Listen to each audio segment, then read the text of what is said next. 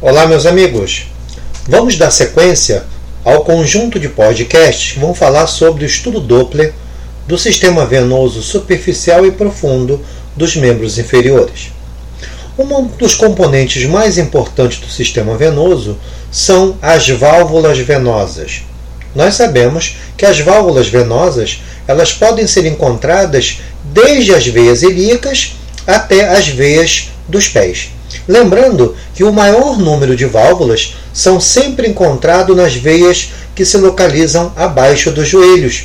Por que isso? Porque essa região ela contém uma região de grande importância no mecanismo de prevenção da hipertensão induzida pelo exercício.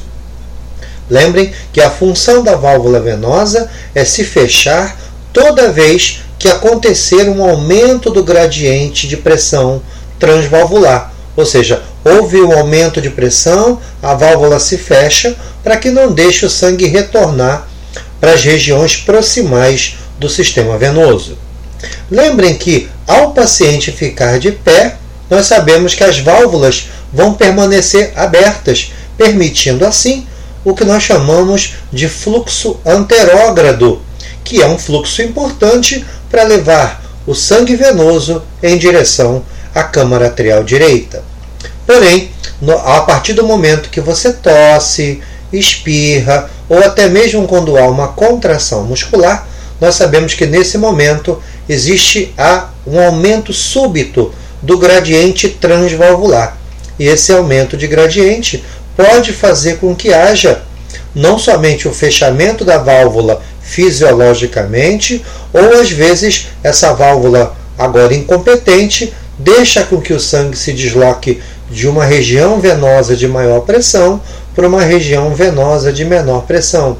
Isso que nós chamamos de refluxo valvular, que pode gerar problemas sérios no sistema venoso, tanto periférico quanto profundo.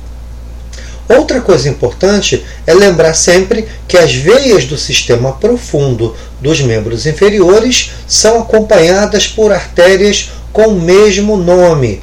Então, por exemplo, eu tenho a veia femoral comum e eu vou ter artéria femoral comum. Eu tenho a veia poplítea e vou ter artéria poplítea. Porém, as veias do sistema superficial não são acompanhadas por artérias. Então nós temos a veia safena magna, também conhecida como a veia safena interna, e ninguém tem a presença de uma artéria safena. Ok? Então as veias superficiais não são acompanhadas por artérias. Lembrem que nos membros inferiores, essas veias do sistema profundo, elas são as vias principais de, de drenagem venosa.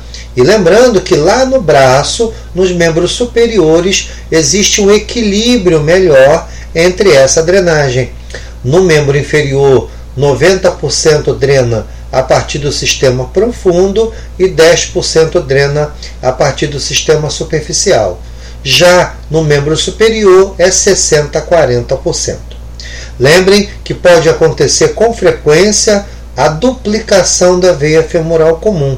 E a gente tem que estar muito atento a isso, porque às vezes eu posso ter uma veia femoral comum pévia, eu posso ter uma outra veia femoral comum, essa assim trombosada. Por isso é importante de saber dessa variante anatômica. Lembrem que ao nível do ligamento inguinal, nós vamos ter a veia ilíaca externa, sua parte final, e ela vai continuar a partir desse ponto se chamando agora de veia femoral comum. É uma veia importante, de um calibre importante, que consegue drenar uma grande quantidade de sangue venoso. Lembrando que ligeiramente distal à veia femoral comum, a gente vai ver a confluência de duas veias. As duas veias vão se juntar e vão formar a veia femoral comum.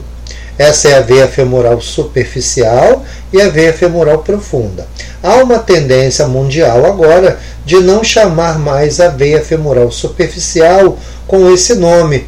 Daqui para frente, agora chamaremos essa veia de veia femoral apenas porque ela de nada tem de superficial. Então agora existe a chamada veia femoral e a veia femoral profunda. Lembrando que as veias femoral comum, a veia femoral e a veia femoral profunda, elas são posteriores em relação às artérias correspondentes. Então, ao se realizar ultrassom Doppler, em cortes transversais, vamos identificar a artéria anterior e a veia posterior. Ok? Lembrando que a veia femoral superficial ela vai continuar através da coxa como uma via primária de drenagem venosa. Lembrando que a veia femoral superficial, agora chamada apenas de veia femoral, ela pode ser bífida em 25% dos casos. Outra coisa importante é lembrar que existem algumas tributárias proeminentes da veia femoral comum, que nós vamos chamar de veias circunflexa medial e veia circunflexa lateral. São tributárias proeminentes da veia femoral comum. Lembrando que na parte inferior da coxa, a veia femoral antigamente chamada de veia femoral superficial, ela mergulha a nível do canal dos adutores e nessa região ela agora começa a se chamar de veia poplítea.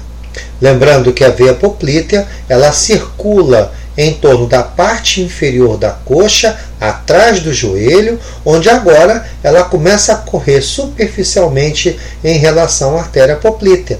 Então agora, acessando por trás, atrás do joelho, nós vamos encontrar, diferente como era na coxa, a presença da artéria e da veia poplítea. Lembrando também que, no caso das veias poplíteas, elas podem ser duplicadas também em 25% dos casos. Lembrem que a extremidade superior medial do músculo gastrocnêmio pode conter grandes veias, as conhecidas veias gastrocnêmias. Essas veias são importantes porque elas são um local potencial para a trombose venosa profunda. Por isso a importância de se estudar através do ultrassom Doppler a, as veias gastrocnêmicas, testando a sua perviedade e a sua competência valvar.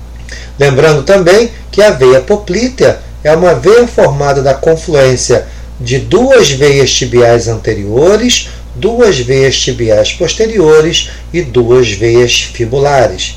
Lembrando que na perna eu tenho duas veias para uma artéria.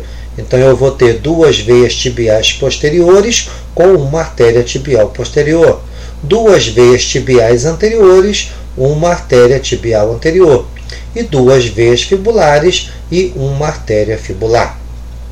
Tudo isso é muito importante na hora que se realiza o ultrassom Doppler do sistema venoso superficial e profundo dos membros inferiores. Lembrem que existem também as conhecidas veias soleares, que são veias que se encontram dentro do músculo solear. Elas são importantes tributárias das veias tibial posterior e das veias fibulares, e elas podem estender-se tanto medial como lateralmente. Ok? Um grande abraço